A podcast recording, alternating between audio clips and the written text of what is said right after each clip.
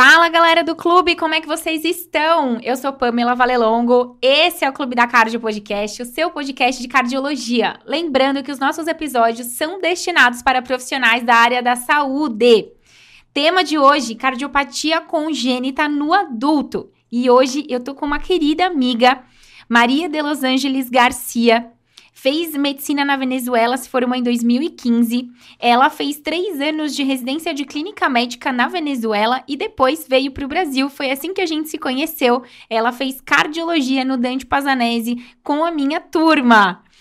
Ela, hoje em dia, ah, ela fez mais uma especialização. Foram seis anos, né, Maria? No, uhum. Sete anos no seu caso, porque foram três de clínica, dois de cardio e mais dois de cardiopatia congênita no adulto lá no Instituto Dante Pazanese de Cardiologia.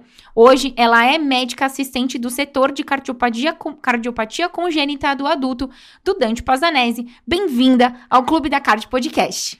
Oi, Pamela, tudo bem? Tudo Muito obrigada bem. pelo convite. Feliz de compartilhar com vocês essa minha vida, minha trajetória fora e aqui no Brasil.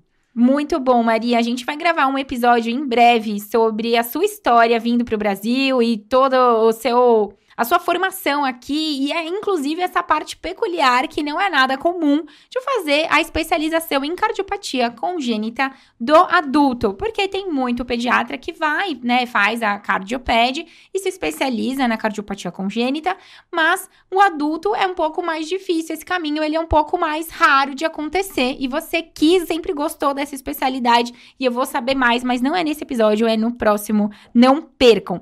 Maria, eu quero saber um pouco de você. Aliás, para quem tá ouvindo a gente, é óbvio. Gente, cardiopatia. Maria estudou dois anos de cardiopatia congênita no adulto. E a gente tava conversando antes de começar o episódio que ainda tem coisa pra gente aprender, né, Maria? Todo dia. Olha, a cardiopatia congênita é extremamente heterogênea. É super super complexa para quem não tem um conhecimento básico em cardiopatia congênita, mesmo pediátrica, é muito difícil você compreender a fisiopatologia e entender como que funcionam as cirurgias e as complicações após.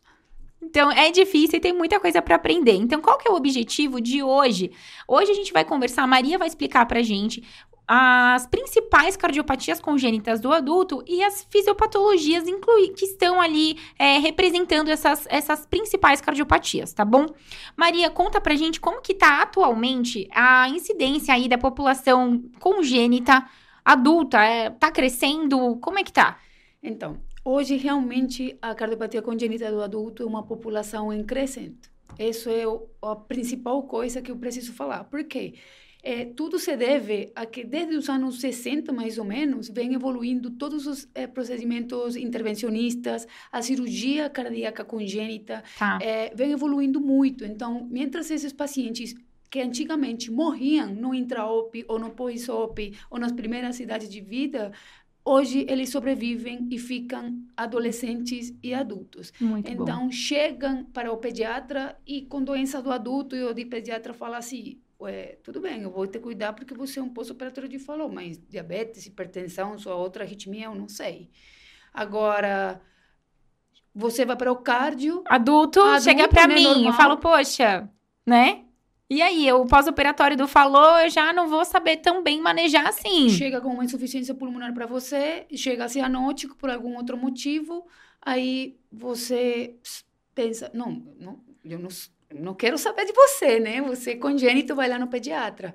Então a gente está nascendo para ter essas duas misturas necessárias entre um cardiologista que tenha mente de cardiologista geral, mais um cardio especialista em cardiopatia congênita que consiga ter um raciocínio e um acompanhamento a longo prazo. Perfeito desses pacientes, né? Muito bom.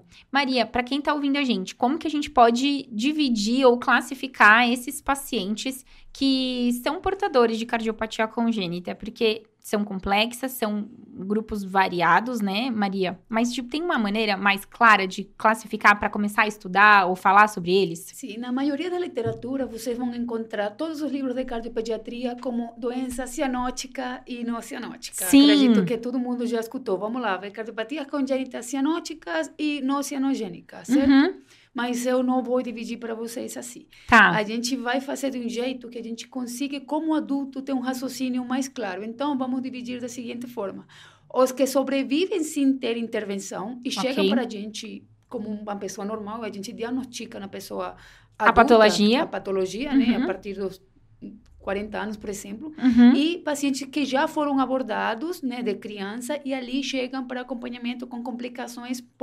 pós-operatórias. Perfeito. Os que sobrevivem, então, uh, sem intervenção, vamos falar primeiro desse grande grupo de pacientes. Quem são esse, esse grupo? Quem são esses pacientes, Maria?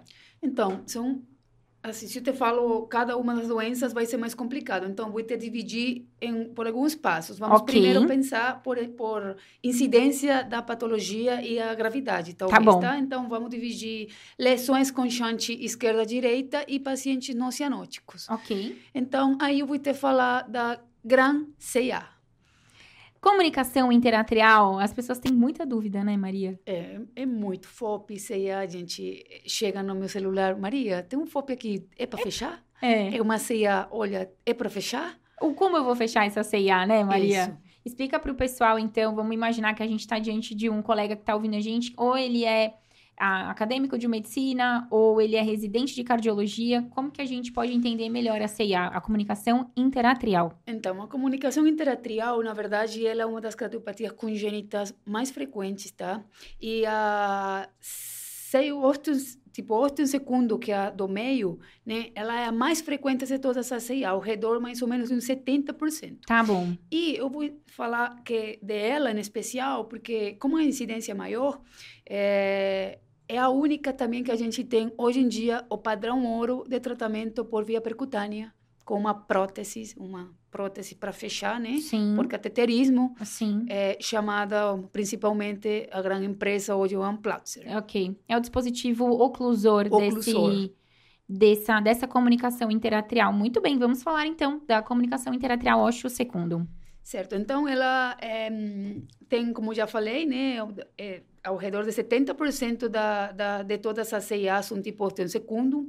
É, isolada representa mais ou menos entre 5 e 10% de todas as cardiopatias congênitas. Tá. E é, a fisiopatologia em si da CIA é muito interessante, porque no, na criança ela pode ir evoluindo e você acompanhando e não ser uma doença maligna. A gente com vai acompanhando com certo. tanta repercussão. A gente fala, nossa, uma CA não leva a repercussão daquele jeito. Mas, olha, eu estou impressionada de acompanhar pacientes de 50, 60 anos com uma CA diagnosticada tardiamente, uhum. o qual os resultados são catastróficos. Isso que eu preciso deixar bem claro. Porque a CIA, ela causa um tanto hiperfluxo pulmonar, pulmonar e tanta repercussão hemodinâmica e e piora da capacidade funcional do paciente. Então, Sim. é muito importante eu te falar que os pacientes que são operados depois dos 20 anos, está claro que não tem uma... Não, não, assim, é, a mortalidade deles não é melhor que os pacientes não não vai melhorar. A tá. mortalidade dele é pior. Ah, mas entendi. porque foram operados depois dos 20 anos. Entendi. Já o ventrículo sofreu as consequências. Sim. Mas não por isso significa que não tenha indicação de, de, de fechar. fechar. Hoje em dia, pacientes até acima de 40 anos, está clara a, a indicação do de benefício fechamento. de fechamento do, do defeito. Perfeito. E para a gente entender, Maria, então a gente tem um defeito entre os átrios. Isso. E o fluxo, que a câmara de maior pressão entre os átrios é o átrio esquerdo. Então, acaba que entre os átrios o fluxo vai muito do átrio esquerdo para o direito, certo? Certo. Então, a hemodinâmica, como Isso. que funciona a hemodinâmica? Ou como que eu avalio uma CA no paciente com é, um adulto, né? Tá. Então, a gente vai, tem que entender que é, a repercussão hemodinâmica vai ser vista nas cavidades direitas. Okay. Então, eu tenho o fluxo sanguíneo venoso, chega na, no átrio direito, vai para o ventrículo direito, aí para as artérias pulmonares, pulmão e chega pelas veias hacia as cavidades esquerdas. Uhum. Só que daí, ele passa pela CIA a, para a, o átrio direito e Novamente. continua nesse circuito átrio, pulmão, pulmão, átrio esquerdo, átrio direito. E fica aumentando sobrecarga volumétrica. Tá. Isso é muito o que a gente chama um QPQS. Ah, bom. Isso aí o pessoal vai querer saber, Maria. Então, o QPQS é a, a, a relação da perfusão sistêmica em relação à perfusão pulmonar. perfusão pulmonar. Então, nesses casos, eu vou ter um QPQS maior que um e meio, né? Quando começa a ter repercussão. Esse é o valor que eu preciso entender. Olha, é, significa que vai um e meio mais sangue para o pulmão que para a via sistêmica. Então, eu já vi CIAs de QPQS de 4 para 1. Nossa. De 6 para 1. É muito É muito. fluxo pulmonar. Então, o ventrículo esquerdo também sofre. Como assim? Sofre. Explica. Ele fica muitos anos duro, rígido, com pouca sangue chegando nele. Então, quando eu decido fechar, olha, existe o que a gente fala, vamos testar primeiro com uma prova de, de balão antes de fechar a via percutânea. Ah, Então, porque isso pode levar a muita repercussão do lado esquerdo, arritmias, fibrilação atrial, flutter, por aumento de, eh, de, de- aumento do átrio de forma rápida no momento que você fecha uma CA. Vou te dar um exemplo. tá. Uma CA de uma senhorzinha de 40 anos, com uma CA grande de 40, 35 Milímetro. milímetros. Imagina só, 40 anos passando sangue monte. do lado esquerdo para o direito. Aí você vai e de um auto em segundo, leva na hemodinâmica e decide fechar. Claro, você precisa confirmar que o paciente não tenha já uma resistência pulmonar fixa, Uhum. Que isso é tema de outro assunto, a gente pode conversar depois em relação a Sim. isso, né? Mas a gente precisa confirmar que o paciente já por isso não tem HP. Tá. Difícil ter, é, mas não é impossível, já vi. Tá bom. Então, aí a gente tem teste chama teste oclusor com balão. Tá. Então, você vai na CIA, coloca um balão para ver a hemodinâmica do paciente, para ver se em o paci- sala mesmo? É na mesma sala, pode ser agudo. Uhum. Por congestão. Imagina um, um, um VE duro, no qual não consegue se encher. Tá. Aí pode ter uma IM Pouco imediata, complacente, pouco tá. complacente, um, um, um VE pouco complacente. Sim. E ali, ele. A sangue vai para o pulmão, faz edema agudo, distende o átrio de forma rápida e o paciente faz CFA Entendi. e faz mesmo. Tá. E o que, que eu posso fazer? Não vou fechar? Não. Para isso, eu decido, então, fazer um fechamento com uma prótese fenestrada. Para, do mesmo Ah, jeito, manter um fluxo esquerdo-direito, mesmo mais menor. Menor. Lógico. E diminuindo a repercussão futura, certo? E ao mesmo tempo possibilitando que esse ventrículo esquerdo se acostume aos poucos a receber esse Isso. volume algo maior. Tenha um deságue. Muito interessante. E Maria, do, no eletro desse paciente que tem CIA, a gente encontra algum achado em específico? Olha, sempre pensar em um eletro que tenha bloqueio de ramo direito, distúrbio da condução do ramo direito, Tá, provavelmente o paciente saudável pode ter uma CIA. tá. A gente vê como repercussão de cavidades direitas, o eixo desviado para a direita, Uhum. e com muita frequência esse bloqueio de ramo direito ou distúrbio da condução do ramo direito. Ok, perfeito. E hum, o exame que a gente, bem, aqui vou eu falar, né? Porque o exame que a gente usa muito, né, Maria, é o eco. E diversas vezes a gente faz o diagnóstico, o paciente nunca fez eco, chega pra gente, vai fazer. Esses dias a gente fez uma senhora de 75 anos, ela era do interior, nunca tinha feito ecocardiograma e a gente encontrou realmente uma CA do tipo ótimo segundo. É, num primeiro exame, então pode acontecer. É o exame que geralmente, se você suspeita de CIA, esse é o exame, né, Maria, que a pessoa vai solicitar. Então, sim, é, a ceia austro segundo é muito bem vista no eco transtorácico, Isso. porque ele está no meio do coração, né? Então, ali do, do a ceia do septo interatrial.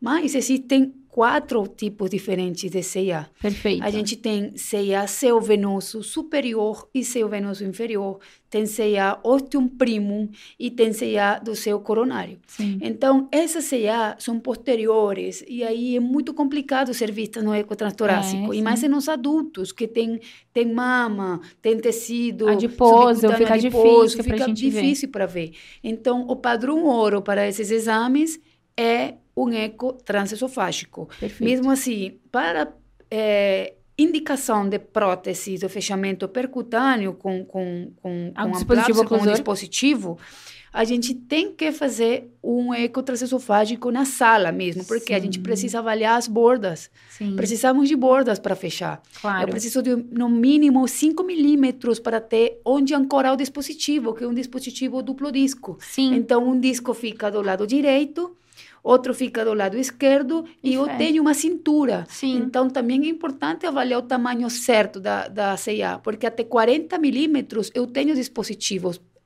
eh, orifícios maiores ou defeitos maiores, Já fica mais difícil. iriam para procedimento cirúrgico, não tem Cirúrgico. como, não temos é, disponibilidade de dispositivo para isso. E é muito interessante porque hum, a gente participa do procedimento junto, né? O ecocardiografista, então a gente fica lá realmente, faz o estudo antes de, do fechamento.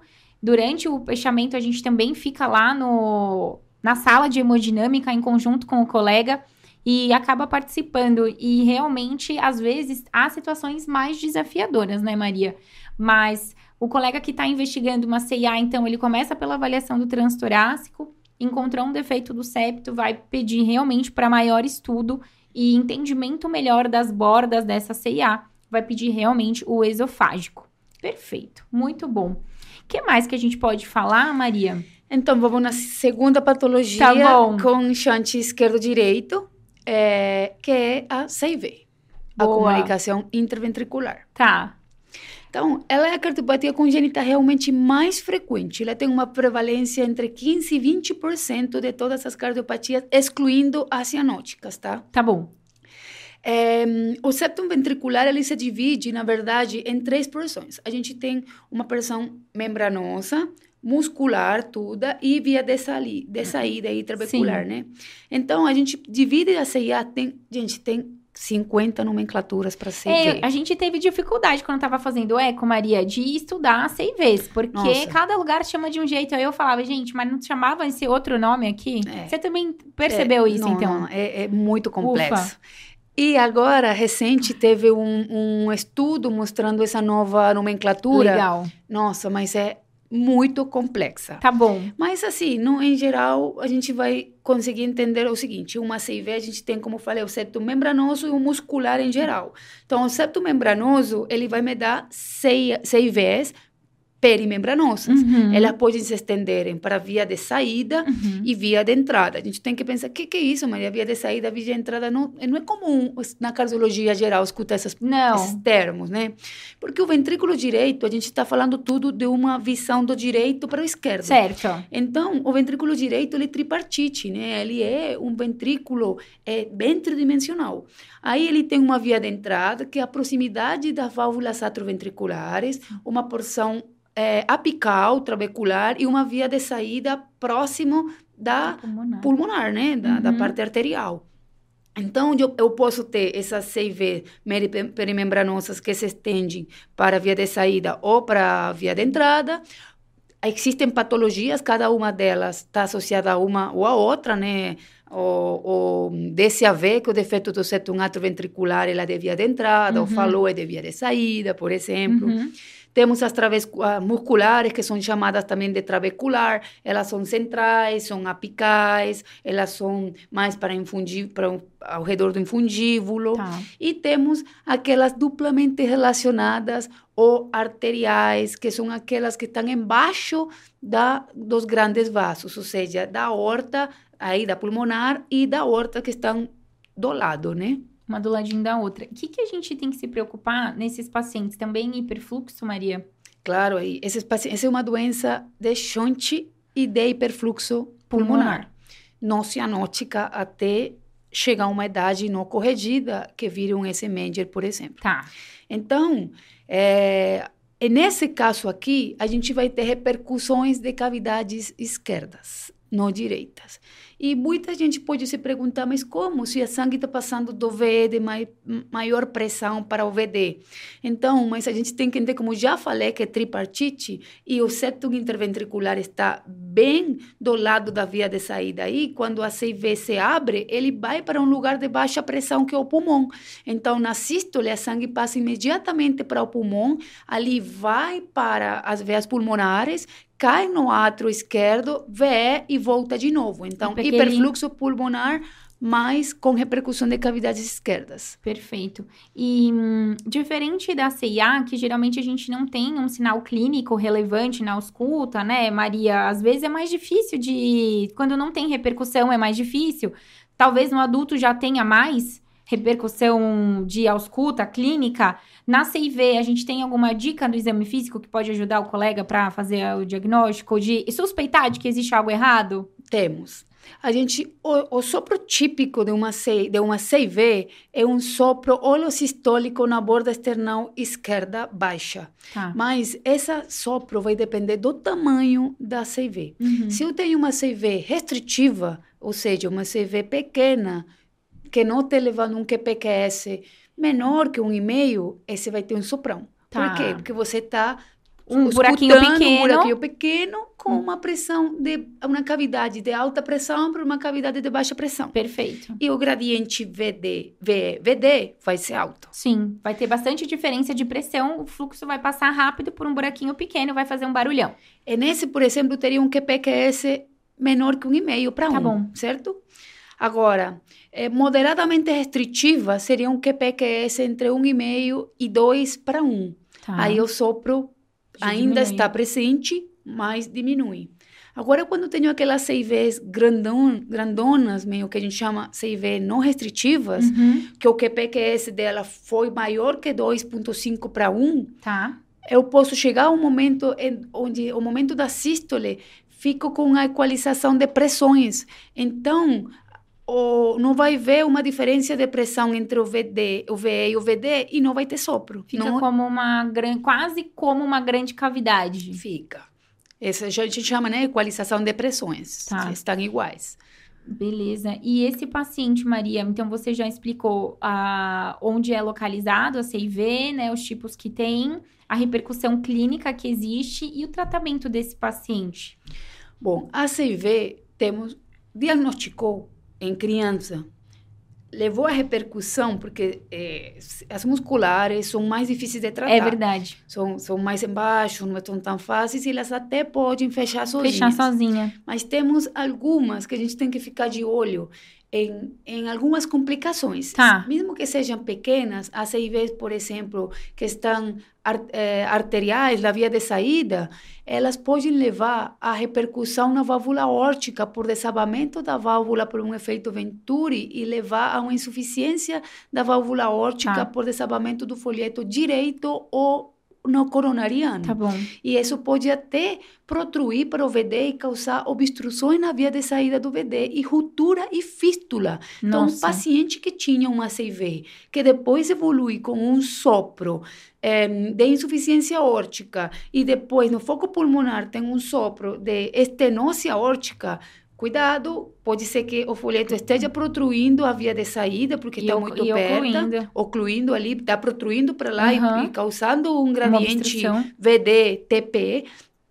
E se de repente você vai lá e o paciente faz uma IC franca e você escuta um sopro contínuo, é porque mas- rompeu e fez uma fístula do aorta, da aorta para o ventrículo direito ou átrio para o átrio direito.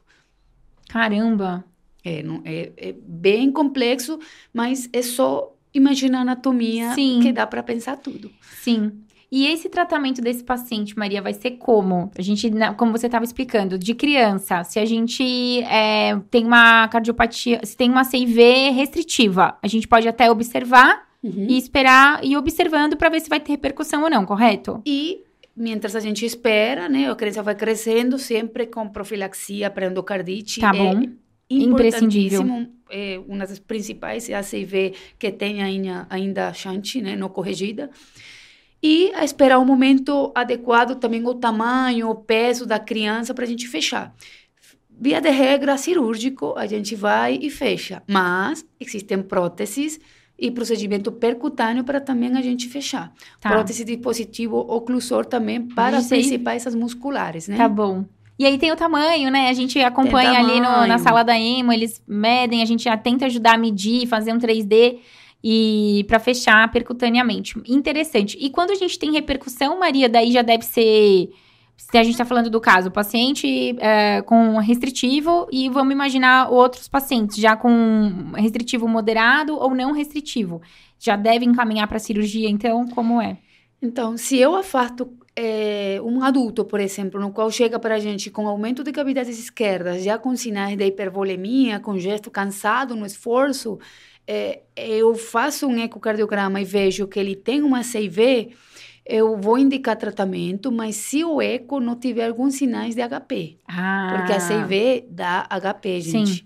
Então, a gente precisa acompanhar, ver se o shunt ainda é esquerdo-direito, Tá ou está bidirecional no esforço, e levar para uma sala de hemodinâmica para fazer um estudo, um CAT direito, Ah, para assim perfeito. avaliar as pressões e manter minha indicação ou não. Muito bom, excelente. Porque se tiver, qual é o seu raciocínio? Se tiver hipertensão pulmonar, a gente já está diante de repercussão hemodinâmica e aí a indicação de fechamento já fica comprometida. Isso, então a gente consegue interpretar o cateterismo da- em um resumão, né? né? Mas, Porque, assim, gente, CAT direito, eu sei, você também que essa aula, CAT direito é um calcanhar de Aquiles da gente da residência. Você lembra como a gente tinha Claro. dificuldade? de entender alguma coisa, Aham. nos Swangans, por exemplo, que é para medir pressões, tudo. Então, mas assim, em geral, a gente vai entender, o, ali a gente consegue ver o verdadeiro QPQS, consegue interpretar a resistência vascular pulmonar e a resistência vascular sistêmica, Perfeito, que é Por- o único padrão que vai medir ali, né, Maria? isso, a relação entre elas e a resistência vascular pulmonar em GUTS. Ok. Então, por exemplo, se eu tenho um paciente com uma resistência vascular pulmonar no cateterismo menor que 5 GUTS, tudo bem, eu decido fechar. Ok, porque a resistência vascular pulmonar é baixa. É baixa. Menor que 3 estaria ótima, mas até 5 a gente É tolera. Ok, Entre 5 e 8, eu preciso fazer teste de NO, ok. que é teste de óxido nítrico, Uhum. para ver o teste de reatividade pulmonar. Então, eu faço esse teste para ver o comportamento do paciente. Se após o óxido nítrico ele cai para menor que 5 GUDs, beleza, eu fecho, mas cuidado quando eu decido fechar um paciente que pode precisar de óxido nítrico na sala de, no pós-operatório. Agora, tem uma resistência vascular pulmonar maior que 8 GUDs, então Realmente- eu contraindico, ele vai ter um QPQS provavelmente menor que 1,5 Tá. e ele vai ter uma relação da resistência vascular pulmonar com a resistência vascular sistêmica menor que 0,5. Tá bom. E aí esse paciente fica em tratamento clínico, Já fica paliativo. paliativo. Ele iria para medidas e tratamento de HPs, HP grupo 1, que aí entram as cardiopatias congênitas. congênitas. Muito interessante porque a gente tá, a Maria é nossa professora do SAFER, o curso de emergência cardiovascular do Clube da Cardio. E Maria, a gente percebeu, percebia, né, nos nossos plantões, que quando chegava um paciente adulto com cardiopatia congênita, a gente tinha essa dificuldade de saber manejar, de entender em qual momento esse paciente estava, se ele estava no diagnóstico, se ele estava no momento de pensar em intervenção ou não, ou se até ele passou desse momento e ele estava lá na outra ponta, no fim da doença, né? ah, na doença que já não permitia um tratamento curativo e sim um tratamento paliativo, que a gente vai ter aula também no Safer de tratamento paliativo nas cardiopatias. De longe não é, não há nada para fazer, não é isso. Há coisas a se fazer e há medicamentos para a gente. e É isso que a gente vai aprender no curso. A como manejar esse paciente. Esse paciente congesto, Maria. A gente chega no pronto-socorro, ele está em cuidados paliativos, mas ele está des- pior, ele piorou dos sintomas. O que, que a gente pode fazer para ele lá na emergência? Então, é muito comum chegar, por exemplo, um paciente com HP já por uma CV que não tratou, um defeito do septum total Tá não bom. corrigido, e ele já está em cuidados paliativos com tratamento, por exemplo, sildenafila, buncentana, Ok. iloprost, que é o tratamento da HP, e aí ele chega num quadro de descompensação ou de cianose, né? Ele, na verdade, ele já é cianótico. Uhum. Porque ele já deve estar com um quadro desse médio, ele deve sa- saturar ao redor de 80, 75, 80. Então, ele chega para a gente com gesto, com hipervolemia, a gente quer tra- principalmente tratar, entender que ele já é um paciente que eu não posso, eh, eu vou ligar do butamina, porque tem uma disfunção ventricular? Não. Não. Primeiro que ele já está em cuidados paliativos. E eu vou entubar um paciente desses, eu vou, não vou tolerar uma, uma eu vou entubar porque ele está saturando 70. Não vou, né? Então, eu preciso entender que um S-Manger vai saturar isso para saber que eu não vou entubar o paciente. E não vai ficar preocupado com isso, vai tratar a descompensação, né? Isso, ele está com uma cianose bucal, ele está com baqueteamento digital, ele tem todos esses parâmetros. Aí eu vejo e faço uma troponina e o paciente está com uma tropo estourada, um BNP super alto. Lógico, esses só são é, sinais de injúria miocárdica já, que ele já vai ter pela própria doença. Tá. Uma das coisas que a gente pode fazer e sempre faz é nesses pacientes, a primeira causa de descompensação é TEP. Ah, isso é bom você falar. Perfeito. Por quê? Porque um paciente que já tinha HP e ele descompensou, é HP, antigamente era anticoagulada só por THP. Isso foi mudando no longo Tá. dos anos. Mas porque a resistência dos vasos sanguíneos ela é aumentada por pressão hidrostática. Então, dos vasos venosos. Ok. Então, tem mais ectase sanguínea. Isso vai causando maior predisposição a paciente ter eh, Trombose, trombose e deslocar. então, deslocar e fazer uma embolia pulmonar. Então, o paciente descompensou, você fez um eco, chegou lá cansado com gesto, você fez um eco e viu que ele tinha piora das cavidades, da, aumento da dilatação de cavidades direitas, eu penso em TEP e vou fazer um angiotomo. Perfeito, excelente. E a segunda causa desse cara que descompensa, que é essa CIV já em cuidados paliativos ah, com HP, né? Uma CIV com HP. A primeira causa você falou que ele descompensa TEP. Tem uma segunda causa importante que você pensaria de excluir o TEP. E aí? Aí eu consigo pensar em coisas infecciosas pulmonares ou até descompensação da asma. Muitos deles estão associados aos quadros Perfeito. asmáticos, chegam com descompensação do quadro asmático em broncoespasmo ou com um quadro infeccioso associado. Eles não toleram uma, um... Depois do Covid, foi impressionante os quadros de voltarem agora no PS, pós-Covid, com quadros de HP em piora. Olha, Imagina, já é um pulmão muito doente. E a gente tem primeiro que entender se é por causa congênita ou é própria por pulmão, ok. né? Se é uma causa, um, um, um, HP tipo dele- 3, né? Uhum. Então, o tipo 4, por TEP crônico, tu, tudo isso, né? Então, a gente precisa entender por quê e ir avançando e ir entendendo, né? Interpretando com saber se é uma CIA por uma, uma, um HP por, por doença congênita, se por, por uma CIV ou não, mas mesmo por lo que seja, o, o tratamento é igual. Ok. Pensar em TEP, trato IC, do mesmo jeito que eu trataria uma IC, mas pensando em Diurético. paliativo. Certo, diurético, aliviando Diurético, congestão. Alívio congestão e muitas vezes na HP não congênita, Hum, eu posso usar dobutamina ou no paciente que está descompensado. tá, Porque eu, a- o HP, ele descompensa por baixo débito, gente. tá. Ele cansa, ele anda e desmaia. Como assim, Maria? Olha, gente, se eu tenho uma HP primária com dilatações de cavidades direitas, já tomando medicação, um paciente com triple terapia para HP e ele chega muito cansado ou com dor torácica ou com síncope, é porque provavelmente ele está na fase terminal da doença e ele não tem débito. Porque ele satura 90, mas é porque a sangue não passa para o pulmão e a quantidade de sangue que está passando, passando para cavidades direi- esquerdas é muito baixo. Então, o débito sistêmico É é, baixo. muito baixo. Então, o que, que eu posso fazer? Uma CIA. Ah, interessante. Ok, O último passo é uma das coisas paliativas, tá? ok. Então, eu posso abrir, fazer uma atrocetotomia e colocar um estente ali no, No septo. no septo interatrial para fazer um chante direito e esquerdo de propósito. Deixa o paciente um pouco mais hipoxêmico, mas Aumenta o volume, débito cardíaco. débito. Pra ele não, não sincopar, né, Maria? Não sincopar, não ter dor no peito, porque as coronárias Faz- ficam muito mal perfundidas. É, ele anda para ter uma qualidade de vida pelo Mínima. menos um pouquinho melhor. Perfeito, Maria. Ficou muito claro, deu para entender esse passo a passo aí da CIV.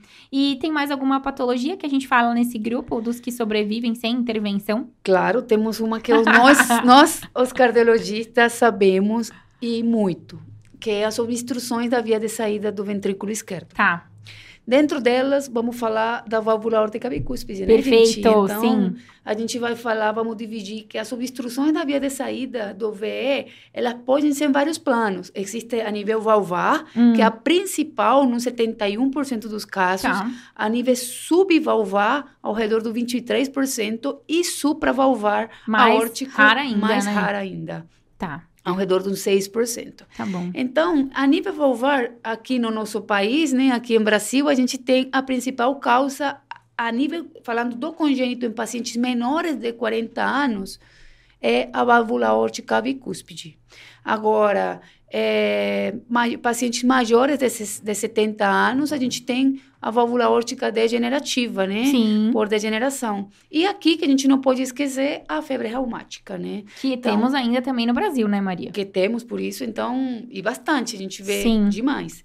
Então, eh, falando um pouco da parte congênita em si, da válvula aórtica bicúspide, ela antigamente não era considerada nenhuma nem, cardiopatia congênita, né? Mas ela, ela é a principal cardiopatia congênita, é a mais frequente. Sim. Ao redor de 1 a 2% da população em geral tem válvula aórtica bicúspide.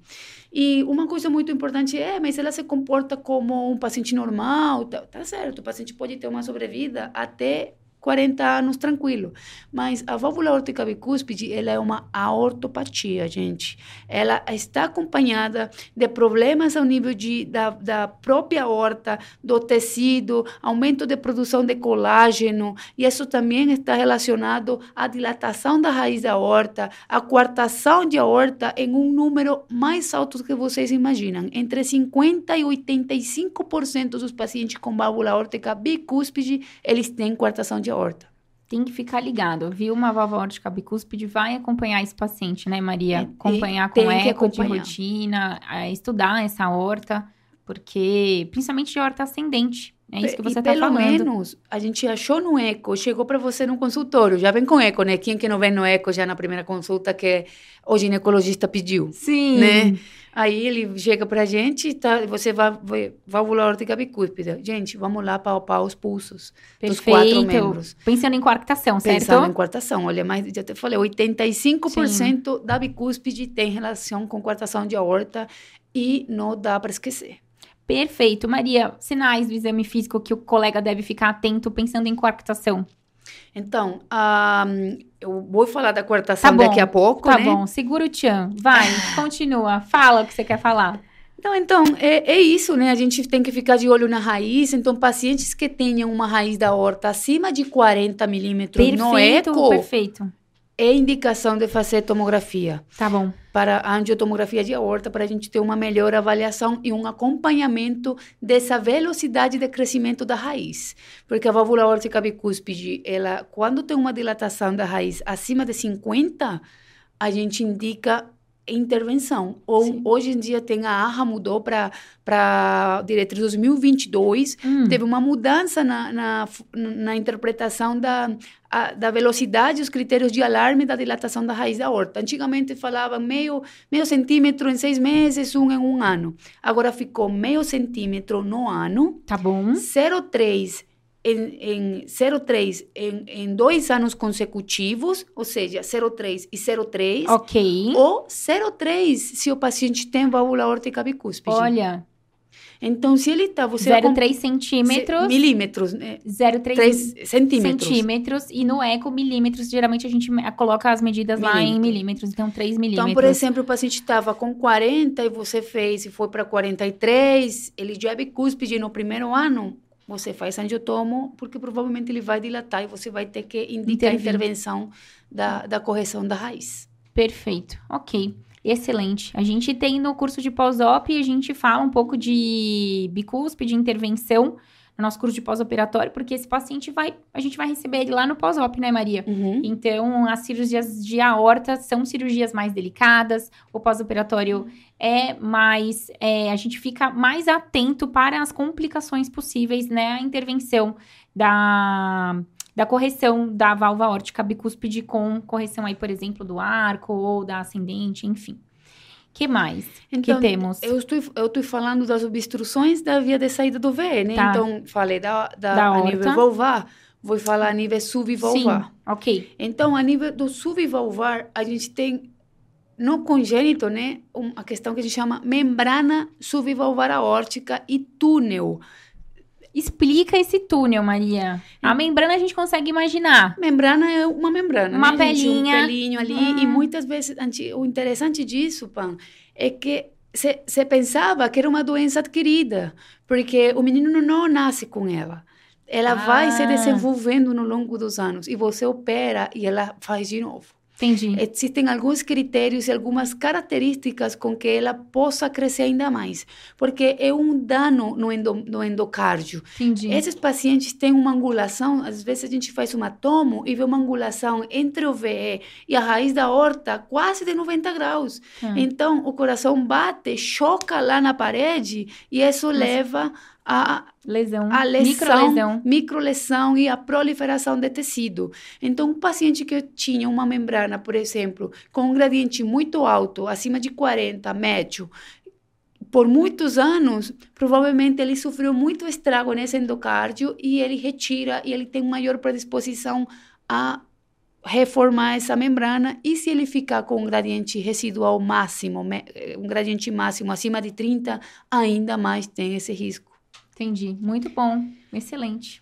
Em relação a túnel, é um pouco mais complexo, né? Porque é mais uma doença mesmo da, da da estrutura do, da formação do coração. A válvula aórtica, ela, ela fica do lado da mitral. Sim. Você faz eco, né? Sabe melhor que Sim, eu. Sim, a FIMA ali a gente tem a junção, né? Essa das... junção. Então, a ausência dessa dessa junção mitro-aórtica faz com que a aorta fique um pouquinho mais para cima. Então, essa ausência e a persistência da prega infundibular esquerda fazem com que tenha essa tunelização e maior predisposição à membrana também. Olha só.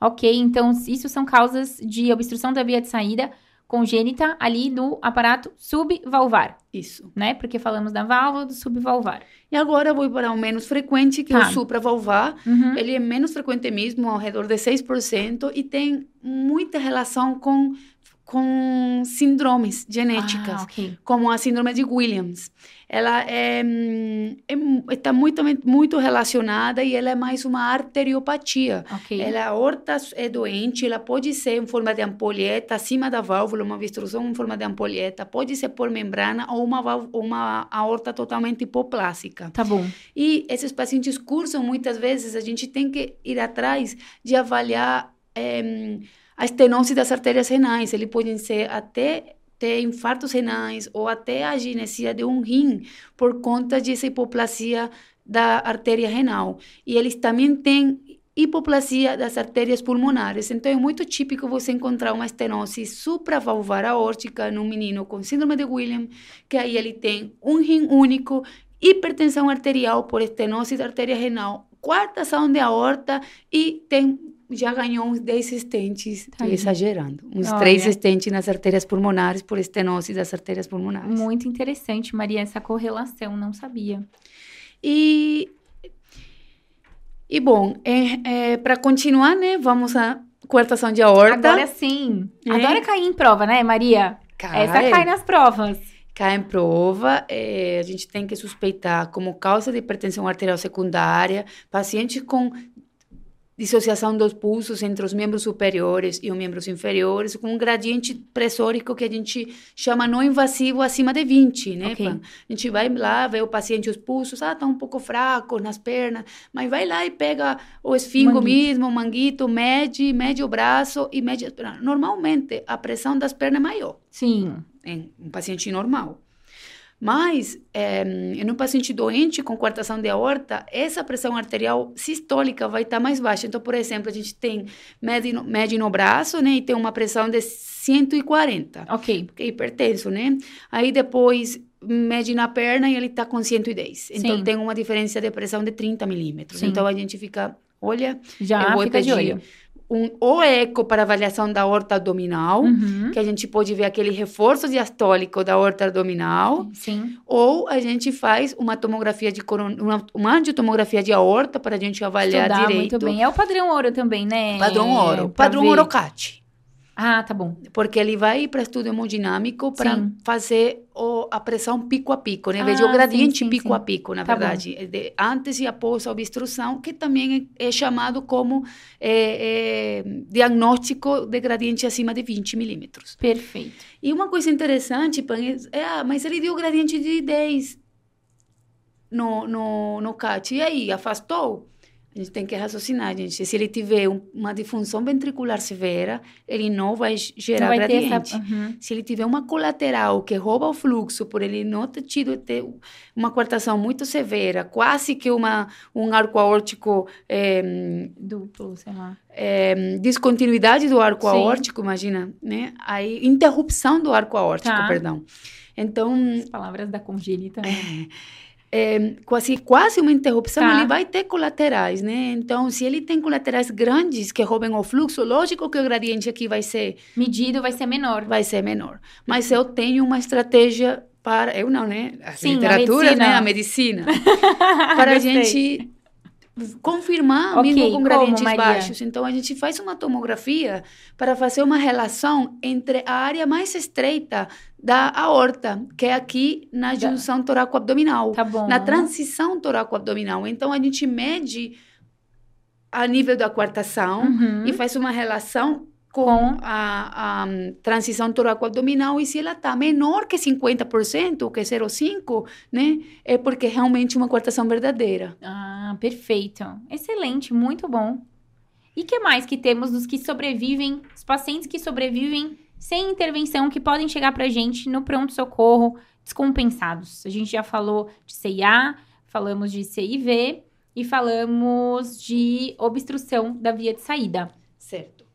Então, eu vou falar de uma anomalia que todos E gostam. essa também gostam, é, todo mundo pergunta. Todo mundo pergunta. Imagens bonitas de eco por aí, né, nos Isso. Instagrams.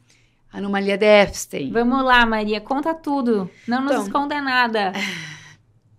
Anomalia de Epstein é uma, uma doença frequente, não tão frequente como as anteriores que eu mencionei, mas eh, os pacientes chegam a atingir uma sobrevida ao redor de 50% é ao redor dos 30 anos Ok. e de 5% depois dos 50. Então é frequente você encontrar esses pacientes assim, Adultos. no seu consultório, 20, 30 anos, quadro de dispneia, mães que foram eh, depressivas, que usaram lítio As mães, durante a sim. gravidez. Então, eh, as mães portadoras de, ou que utilizam lítio têm maior risco de levar a uma criança com uma anomalia de Epstein. Eh, ela, eh, que o que é a anomalia de Isso, Epstein? explica né? pro que a povo. gente deve estar querendo saber. Então, é uma, é uma alteração na válvula tricúspide, gente, uma válvula a tricúspide doente, no qual a gente vai ter um megafolieto anterior, ele vai pode estar aderido a toda essa parede anterior e ele vai ter um deslocamento apical do septal posterior. Para ser uma anomalia de Epstein, ela tem que estar no ecocardiograma com uma, uma descida, né, um esse deslocamento apical de 8 milímetros indexado para a superfície corpórea. Então, eu tenho esse septum, se- esse, sep- esse folheto septal e posterior muito aderido, com uma coaptação lá embaixo, deixando um átrio muito grande e uma porção atrializada, que Do era do ventrículo, né? Porque é massa ventricular que fica dentro do átrio e esse é um ventrículo que vai ficar muito fraco, porque ele não foi desenvolvido. E assim vai ficar um ventrículo direito verdadeiro pequeno e assim até uma estenose, estenose pulmonar funcional. Perfeito. Porque ele vai ter uma regurgitação tricúspide importante e a sangue vai e volta para cima, vai para o ventrículo, volta para o átrio e o que vai para frente É é pouquíssimo. pouco. Por isso que a gente vê uma cardiomegalia, as pensas de cavidade direita, o átrio direito grande com hipofluxo pulmonar. Perfeito. Não é por estenose pulmonar verdadeira, é funcional pelo baixo fluxo. Perfeito. Muito interessante. É, a gente diversas vezes realmente encontra esses pacientes no pronto-socorro, Maria. E como que, como que a gente pode tratar esse já que então você falou uma IC direita, né? A gente está diante de uma IC direita. O que, que a gente pode fazer para esse paciente que chega? Como que ele chega descompensado no pronto-socorro? Que Então, ele- também vai depender das cardiopatias associadas. Sim, porque às vezes não vem uma só, né, Maria? Mas, por exemplo, a principal defeito associado na anomalia de Epstein é uma CIA. Então, um paciente com anomalia de Epstein sem CIA não tem por que ser cianótico. Sim. Agora, se ele tem uma CIA com aumento desse átrio, aumento pressórico também, ele vai juntar direita à esquerda. Então, esse é um paciente que vai ficar com certo grau de cianosis. Por isso que chegam na vida adulta indicações cirúrgicas, cianosis, AVC critogênico, Sim. né? Porque já são pacientes com diminuição da capacidade funcional, porque já são pacientes que já têm repercussão hemodinâmica importante. Mas um dado importante que eu vou te dar é que se você vê essa área cardíaca e faz um, raio, um eletro, o que, que você vai ver nesse eletro? Então, é isso que a gente vê. Então, a, a maioria dos Hum. Epstein, ele vai ter um bloqueio de ramo direito. Certo. Se não tiver, você tem que ir atrás de uma via anômala. Ah. Porque 20% das anomalias de Epstein, elas têm Wolf, eh, síndrome de Wolf Parkinson White, porque ou pré-excitação no eletro se não tem sintomas, Sim. porque eh, está muito associada. E como que eu vou suspeitar? Bom, é muito interessante, né? A maioria das vias, você sabe, são do lado esquerdo do coração. Então, não vem um assunto, né? Mas eu vou lá e vejo o V1 e vejo uma onda delta quando vem do ventrículo esquerdo positiva, porque está se aproximando. Agora, se eu vejo uma onda delta negativa em V1, que está se afastando da frente, ou seja, do ventrículo direito, é porque ela vem do ventrículo direito. E, opa, isso é muito raro. Então, pode ser uma anomalia de Epstein. Muito interessante. Eu tô vendo aqui a aula da Maria tem um super eletro. Maria, sua aula tá linda. Pra quem for aluno do Safer, vai ter todas essas. Não é só essa aula, né, Maria? São três grandes aulas. Vamos dar esse resumão aqui dessas cardiopatias congênitas no adulto e vamos falar das grandes evoluções que a gente teve na, na, na nos tratamentos tratamento. percutâneos hemodinâmicos nas cardiopatias congênitas e vou dar alguns casos de, por exemplo, os pacientes no OPS grave, congestos, eh, cianóticos, que chegam sem diagnóstico de cardiopatia congênita. Sim, e como que a gente pode manejá-los na emergência? A Maria é uma das profissionais aí que você pode procurar. Você não vai encontrar uma cardiologista de adulto com especialização em cardiopatia congênita. E trabalha, é assistente do Antipazanese, tem muito caso para contar. Vai ter, são três aulas muito especiais. Eu tô aqui aprendendo junto com vocês nesse podcast. A congênita e a Maria, ela brilha, brilha o olho, né, Maria, quando você fala. Eu sou apaixonada, gente. Eu nasci para isso. Eu acho que eu vou ser bem sincera, eu me encontrei. Eu sempre quis fazer cardiologia, queria fazer hemodinâmica, mas é, hemodinâmica de coronárias. Aham. Aí depois que conheci o congênito, eu falei, gente, eu vou fazer congênito. Se vou fazer hemodinâmica, é hemodinâmica congênita que eu vou fazer. Olha só. Tô aqui, com a boca aberta aqui com a sua aula, que tá cheia de slide de imagem, eletro. Então, quem vê sua aula realmente passa até a entender muito melhor tudo isso que você tá falando. Em relação ao Epstein, então, Maria, é, entendi que esse paciente pode vir acompanhado de CIA e que esse paciente chega descompensado, às vezes, por TEP, embolia paradoxal, correto? Ou Uhum. Já é, é uma EC já progressiva, então com repercussão realmente. É, e que mais que a gente deve lembrar desses pacientes com essa patologia tricúspide?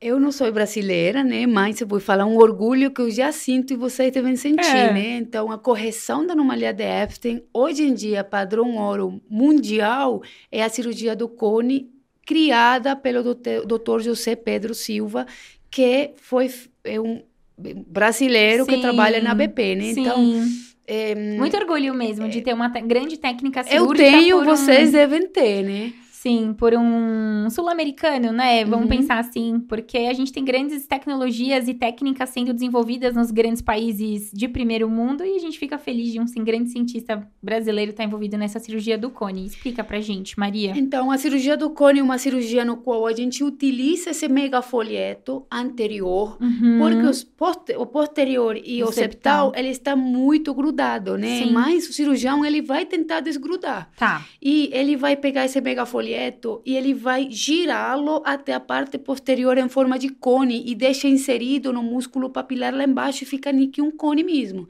E aí ele faz a aplicatura dessa eh, região atrializada do ventrículo. Então ele levanta a válvula porque E prende. Plicatura é prende. prender como se fosse um clipezinho. isso, um mas é pontinho. tirar mesmo um pedaço de músculo e subi-lo com Ok. sutura lá em cima. Então a válvula fica Pra cima, realmente. levada para o, a suposição a Lugar nível do anel verdadeiro. E aí esse músculo, ele pode sofrer as consequências, né, dessa cirurgia, porque existem vários tipos de músculo eh, de VD no Epstein. A gente tem uma classificação de Carpentier. Essa classificação é para entender mais ou menos o tamanho do VD, porque tem anomalia de Epstein que o VD dá para ter músculo ainda para eu Aham. conseguir suportar essa sobrecarga volumétrica agora, que eu já corrigi a insuficiência Aham. tricúspide, quando eles às vezes só tem a via de saída. Então, por Pouquinho, exemplo, então, se é tá, um VD tá- muito pequeno, hipoplásico, digamos. não vai dar para eu corrigi-lo só, Hum. só com uma cirurgia do cone. Então, o que, que eu posso fazer? Uma coisa que a gente chama ventrículo e meio. que, que é isso? Então, se eu tenho um coração que ele tem um BD muito pouco, muito pequeno, ou um BD verdadeiro, que a gente Tá chama, sim, sim. ou só uma via de saída, eu vou corrigir com a cirurgia do cone, mas eu vou quitar a sobrecarga volumétrica da cabeça, que é um terço da sangue, né? A crianças, né, é dois terços. É, a Então- criança tem a cabeça maior. grande. Então aí eu pego e faço um Glen. Aí, o que que é um Glen? Eu chego lá, desconecto a cava superior do coração Tá. e coloco na artéria pulmonar direita. Então, esse um terço do sangue vai chegar direto a- ao pulmão e o resto da cava Pulando. inferior vai para o coração e aí eu pulo um pouco o sofrimento do ventrículo direito para essa sobrecarga volumétrica que ele não vai ter massa nem tempo para se remodelar se jogo tudo esse líquido Muito bom. associado a uma CA. Tá bom. Eu crio às vezes, Se se, ele já tiver, diminuo o tamanho. Ok. Se tem um FOP, não fecho. Uhum. E se não tiver, eu abro, Tá bom. Tá? Para ter um chante direito e esquerdo no momento que ele precise nos primeiros meses, Pra porque ele vai remodelar. Essa é uma das cirurgias confirmadas de que tem remodelamento ventricular. A gente acompanha com raio-x de seis em seis meses e você vê o remodelamento ventricular Bonito, mesmo. né? É, é- é lindo. Muito, muito lindo mesmo. E é uma técnica interessante desse ventrículo e meio, porque pula, né? O, vai pro pulmão, vai pro, Pulmão mesmo. vai pro pulmão sem passar pelo VD, e aí se torna possível diante desse VD tão pequeno e que não vai estar preparado realmente. Muito bom. Outra cardiopatia que a gente vai ver na nossa vida adulta é a famosa transposição corrigida dos grandes Agora vasos, eu vou né? filmar, vou gravar aqui o áudio da Maria também, porque, ó, gente, brincadeira, mas eu sei que os cardiologistas, os residentes, Maria, como a gente sofre para aprender congênita na residência, é difícil, né? E aqui agora você, com toda essa experiência contando, tá parecendo muito mais fácil. Experiência pouca, né? Ainda que falta para aprender. Há dois anos só estudando congênito, mas é, é importante a gente ter algumas dicas e reconhecer que só com um eletro, às vezes, eu posso pensar numa doença. Então, eu vou te falar da transposição corrigida das grandes artérias desse jeito. Tá. Primeiro, o que, que ela é? Na verdade, ela é uma inversão ventricular. Ela se Uhum. chama transposição porque os vasos estão transpostos, mas eles saem dos ventrículos opostos. Por exemplo, átrio direito, ventrículo esquerdo.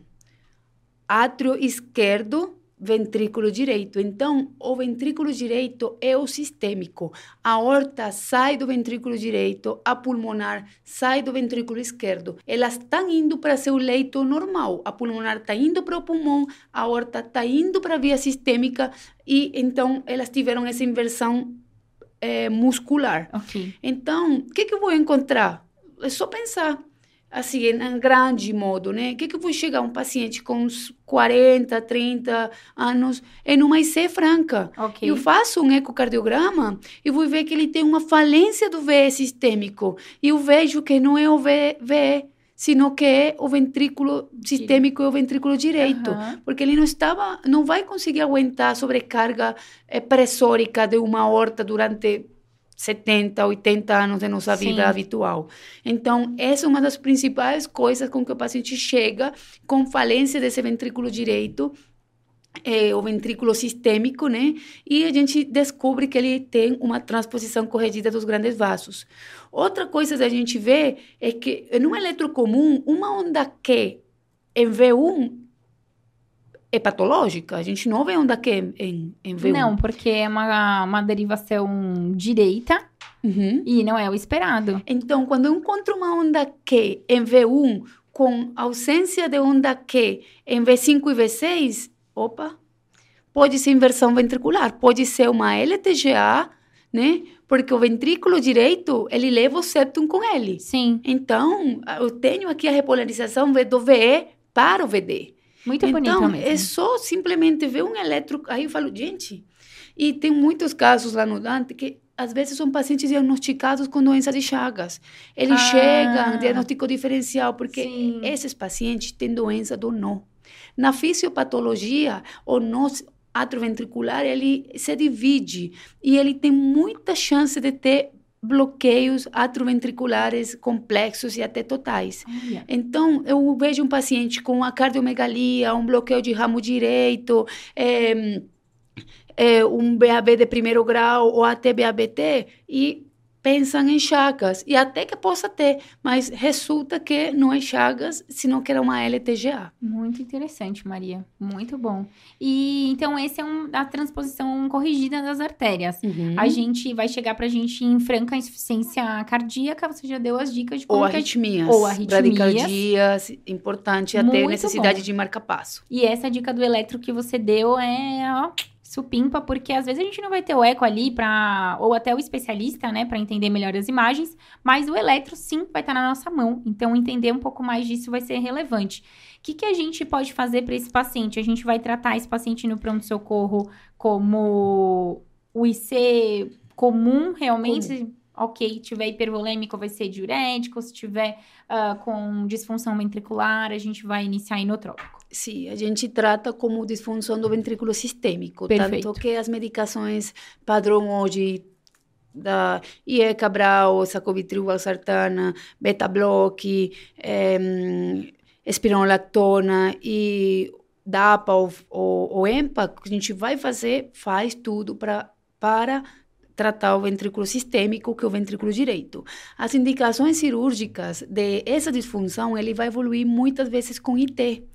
E não posso pensar, tem IT. Não, não é IT. É uma IT da válvula sistêmica, uma insuficiência da válvula V sistêmica. E vai ter os mesmos critérios de uma insuficiência mitral. mitral.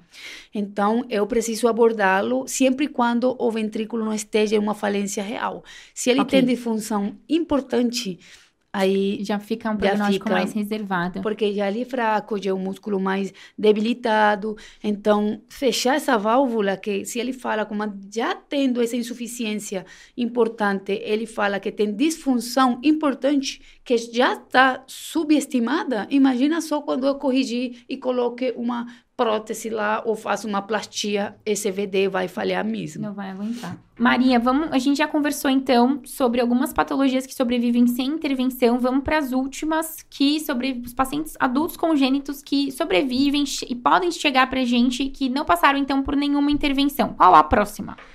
A próxima é uma que eu tenho certeza que todos nós já encontramos.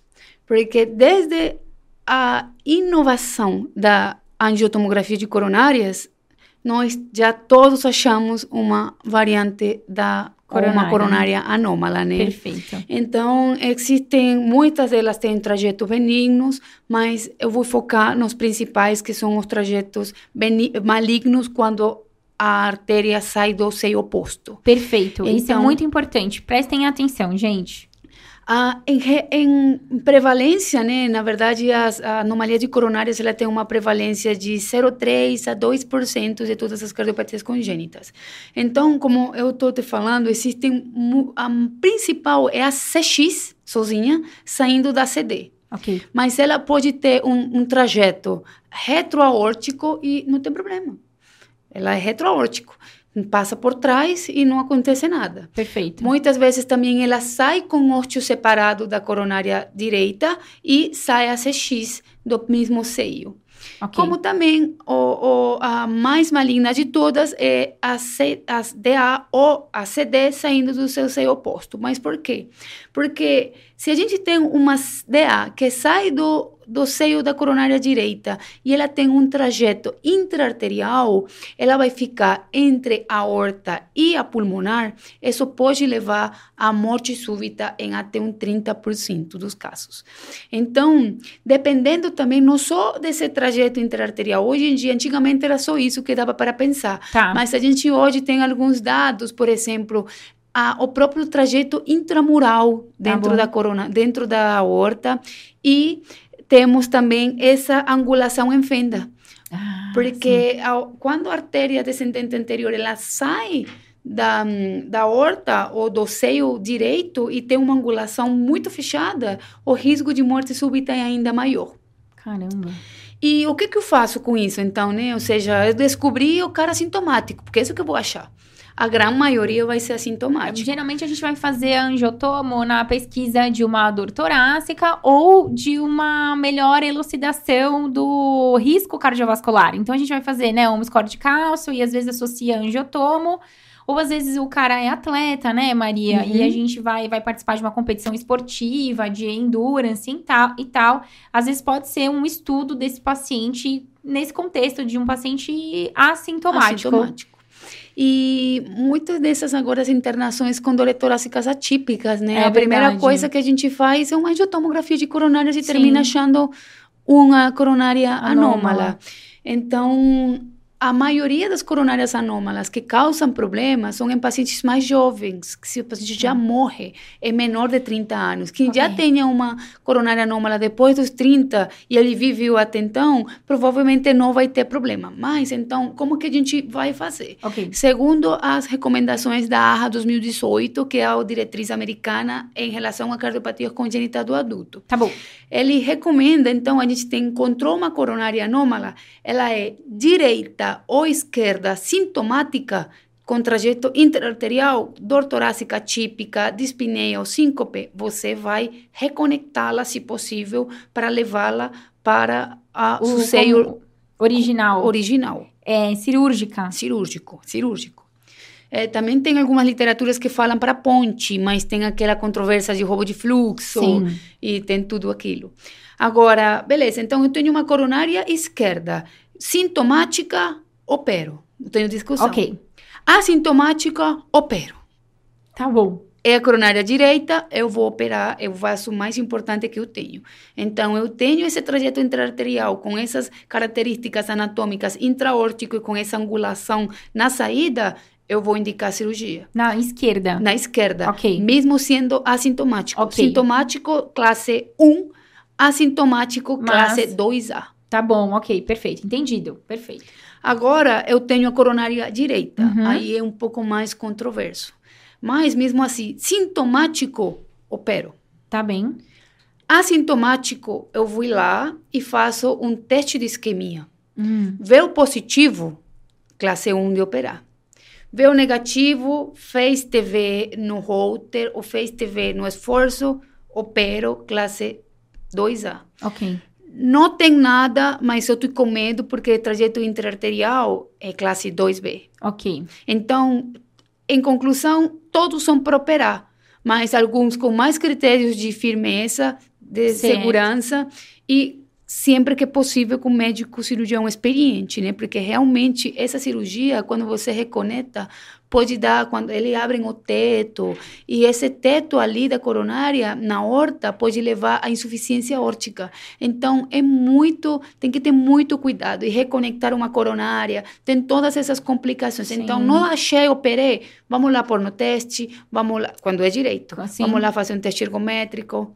Tá bom? Tá. É interessante você acha nesse paciente da que tem a direita, né, anômala, o cardiopulmonar, se você tiver melhor do que o, o ergométrico, ou as, as, as, diretrizes não pontuam tanto isso? Não pontuam porque eu não quero ver a capacidade funcional tá verdadeira, bom. eu quero ver isquemia. Ah, bom. Você quer ver. E você quer. Posso fazer uma cintilo, teste tá com, tá bom. um teste com cintilo. Eu quero ver isquemia e reprodução dos sintomas. Tá bom.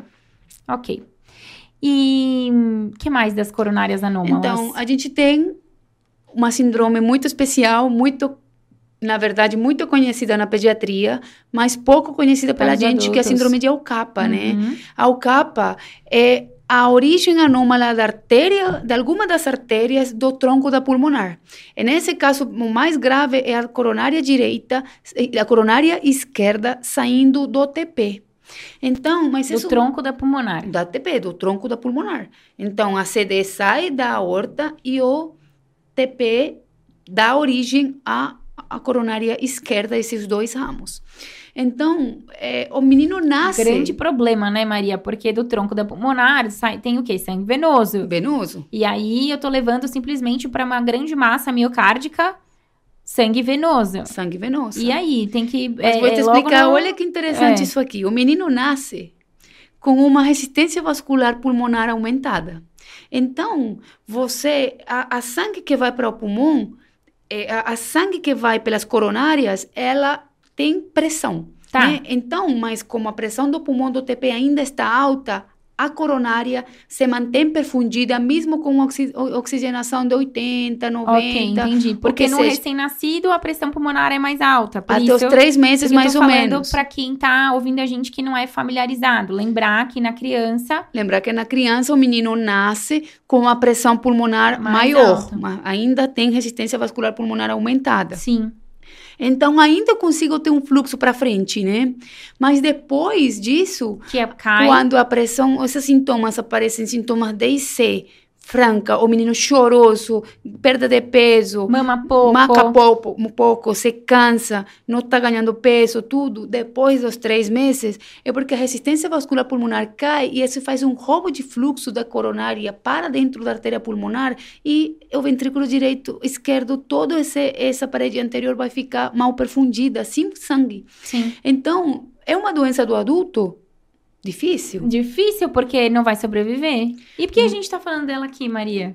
Então, porque existem bastante relatos de casos, pacientes que criam uma grande rede de colaterais. Olha só. Então a gente vai lá e faz um cateterismo e vê que e coloca a coronária direita e você vê encher até a coronária esquerda por grandes colaterais e descobre que a coronária esquerda nasce do tronco da pulmonar. E ela fica hipoplásica essa essa coronária fica fica porque ela já essa coronária ela tá tendo roubo de fluxo de uma é. cavidade de alta para baixa pressão às vezes é, você falou hipoplástica mas até às vezes elas ficam até maiores porque elas se comportam como uma fístula ah. coronariana de alta para baixa pressão Entendi. e esse fluxo aumentado, porque um fluxo aumentado faz com que a, a coronária dilate. Ok, entendi.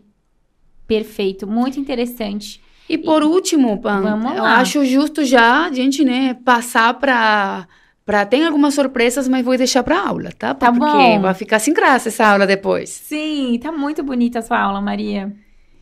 Vamos lá. E os que agora, os que você vai para já para os que o que já foram operados, okay. a gente vai ver as complicações dos pós-operatórios principalmente, ou como acompanhar esses pós-operatórios. Perfeito, bora lá. Então, você não vai me perguntar pela principal cardiopatia Quero, que todo mundo nasce, que todo mundo sabe? Maria, como que a gente pode ter um paciente adulto que chega pra gente com o diagnóstico de tetralogia de Fallot? Então, o que, que é a tetralogia de Fallot, né, gente? A tetralogia de Fallot é uma doença congênita cianótica, é a principal depois da transposição das grandes artérias, né, tá. gente? Porque essa é vida neonatal. Nas crianças é a tratologia de Fallot. Ok. Então, ela é a principal cardiopatia congênita na, na, na, criança e ela é, o que que ela é, né? Por que que ela acontece, todas as repercussões, os efeitos que ela tem, são todos uma consequência do desvio do septum do, do, do, desvio anterior do septum infundibular. Então, esse septum infundibular lá, ele vai para para cima e para frente. Então, se ele se, se desloca desse jeito, o que que está na anterior? Artéria pulmonar. pulmonar vai a ali... pulmonar é anterior. Eu sempre falo para os meninos lá, os residentes, falo, olha, Deus fez as coisas do jeito que tinha que ser feito. A artéria pulmonar está na frente, a aorta está atrás, porque se você vai ganhar uma facada, pode perfurar a artéria pulmonar. A aorta não. Tá bom. É um bom jeito de lembrar. O Maria, um infundíbulo, eu tinha dificuldade de entender quando eu estava estudando né, antes, né? O infundíbulo do ventrículo, ele é tipo aquela carninha que fica. Quando a gente vai fazer ver nas imagens, é bem perto da via de saída, é certo? É bem perto nessa via de saída. É ele tem é uma região muscular, ele é muito. Tem às vezes muito músculo. Hoje vi um caso lá no Dante de uma criança que era tão fechado essa, essa, esse acometimento é, infundibular que precisaram abrir, entrar com via hemodinâmica e foram por um estente entre a artéria entre a artéria, a válvula e o infundíbulo Caramba. para ter fluxo. Então... para abrir esse infundíbulo e conseguir tá. ter fluxo para as artérias pulmonares. Tá Porque senão esse menino vai ficar com hipoplasia das artérias pulmonares por mau desenvolvimento e eu vou ter que fazer um chante arteriopulmonar através de um bleilo, que por Sim. exemplo, que é uma, uma um chante arterial para a artéria pulmonar. Mas não complica a cabeça do povo. Vamos certo. falar do. Então, a gente está falando da, do como acontece a tetralogia de falou, da mudança do, da região infundibular do ventrículo direito, que vai Então, a gente cima, vai ter esse desvio anterior para cima, levando então a uma CIV uhum. ampla, né, não restritiva, que vai fazer com que a aorta se desloque para a direita e tem essa dextraposição da horta até os 50% em relação ao, a, ao septo ah, interventricular. Uhum. E, como levou a essa obstrução na via de saída, ele vai ter uma hipertrofia do ventrículo direito. Então, a gente tem CIV não restritiva, dextroposição da, da horta, horta obstrução da via de saída do VD. do VD e a hipertrofia do ventrículo direito. Agora ficou fácil de lembrar os quatro critérios aí para lembrar da tertologia de falou. E que, que, qual é o problema desses pacientes, Maria? O que, que são as complicações que podem acontecer em relação a esses pacientes? Na Primeiro, vida... a gente vai, vai falar da criança, né? Como que. Vamos lá, na criança, então. Não, então, assim, esses são pacientes que eles vão chegar com crises de cianosis. Muitas vezes eles fazem crise de cianosis. Como eu falei, a quantidade de sangue que está passando para o pulmão é pouco, dependendo do grau de obstrução. Então, eu não posso deixar esse paciente vasodilatado. Se eu penso, ah, tá, eu vou dar antipertensivo para ele. Não, nas crises de cianosis, eu preciso ter um chante de que tipo? É, a CIV é tão grande que quando o ventrículo esquerdo ele contrai, eh, as pressões ficam iguais. Então, a sangue que passa do V para o VD, eu preciso aumentá-la para melhorar essa cianosis. Então, se eu dou inotrope, se eu dou vasodilatador, é, vasodilatador, posso piorar essa crise de Perfeito, cianose. Perfeito, muito, muito, um ponto muito importante. Aí eu posso dar nora noradrenalina ou adrenalina para os pacientes aumentar essa resistência vascular sistêmica e desse jeito Aumentar obrigar o chante esquerdo-direito e assim abrir o infundíbulo. Perfeito, porque funciona como uma obstrução da via de saída dinâmica, digamos dinâmica. assim. Mas por que que as crianças ficam de cócora?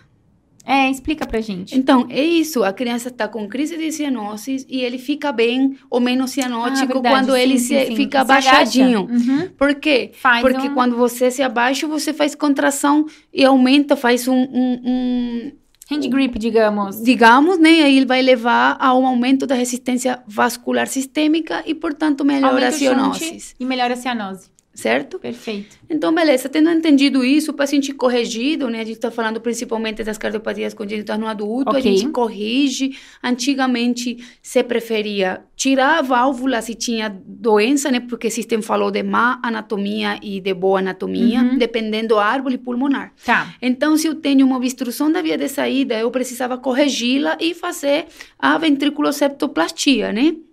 Então, ali, esses pacientes antigamente eram corrigidos com uma monocúspide. Tá. Você ampliava a via de saída, fazia uma infundibulectomia e ampliava essa via de saída para o tronco da artéria pulmonar e colocava uma monocúspide ou um homoenxerto, se era viável. Aí esse paciente vai evoluindo no longo dos anos e ele vai ficar. A gente precisa acompanhar, PAM. E como que a gente precisa acompanhar? Ele vai ter um eletro com um QRS com um bloqueio de ramo direito. Porque na correção a CIA, a CIV, ela, se ela, ela abaixo dela passa o o feixe uhum. de RIS. Então, muitas vezes, quando o cirurgião vai fazer o PET para correção, ele leva o feixe junto tá. e faz um bloqueio de ramo direito. Então, esse bloqueio de ramo direito, você vai acompanhando no longo dos anos para ver a sua largura, porque QRS maiores de 160 nas diretrizes orientam até acima de 180, a chance de morte súbita é muito alta. Tá. E a gente, como mais vai acompanhando? Então, a gente faz holter, paciente que tem risco de TV, porque você primeiro no ventrículo muito hipertrófico, que ele sofreu, né? Que já você ressecou parte do infundíbulo. Você leva o paciente para um teste cardiopulmonar. Aqui sim é importante, porque os adultos que têm cardiopatia congênita são muito limitados de cabeça, não fazem nada, porque eu sou doente. Tá. Então ele fala: Não, doutora, eu não sinto nada. Eu sou totalmente assintomático. E o VD está lá baleado, sofrendo. E você precisa avaliar a sua verdadeira capacidade funcional e que é melhor que um teste cardiopulmonar para isso. Aí sim é a vez do teste, entendi. Então, ali, é, eu vou também fazer acompanhando com eco, quando veja essa insuficiência pulmonar bem importante no falou, bem típico, você vai acompanhando as dilatações desse ventrículo direito. Então, vai chegar um momento em que o ventrículo direito vai ter disfunção e você vai ficar na dúvida. E aí, qual que é o time adequado para operar o paciente, né? Tá. Porque essa é a principal Dúvida. dúvida nas cardiopatias congênitas, porque não temos momento. soluções É. definitivas. Pan. Então, se eu me adianto a pôr uma prótese, bioprótese na pulmonar, eu estou condenando o paciente a mais uma cirurgia no futuro e a mais uma cirurgia no futuro. Porque Tá. mientras precoce opere, mais precoce opere, mais cirurgias o paciente vai, ter. precisar.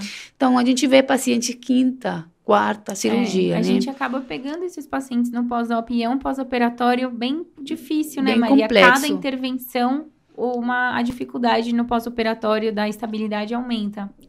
E como que eu vou saber, então, o time adequado, Perfeito. né? Numa tetologia de falou com dilatação do ventrículo direito com uma insuficiência pulmonar importante. Hoje a gente tem parâmetros bem estabelecidos, então a gente tem uma ferramenta que é a ressonância magnética, no qual a gente faz para avaliar os volumes e a função do ventrículo direito. Você sabe, né, que a função do ventrículo direito pela ressonância é acima de 45%, Sim. e tem os volumes indexados. Então, segundo as diretrizes, a gente tem volumes sistólicos do VD.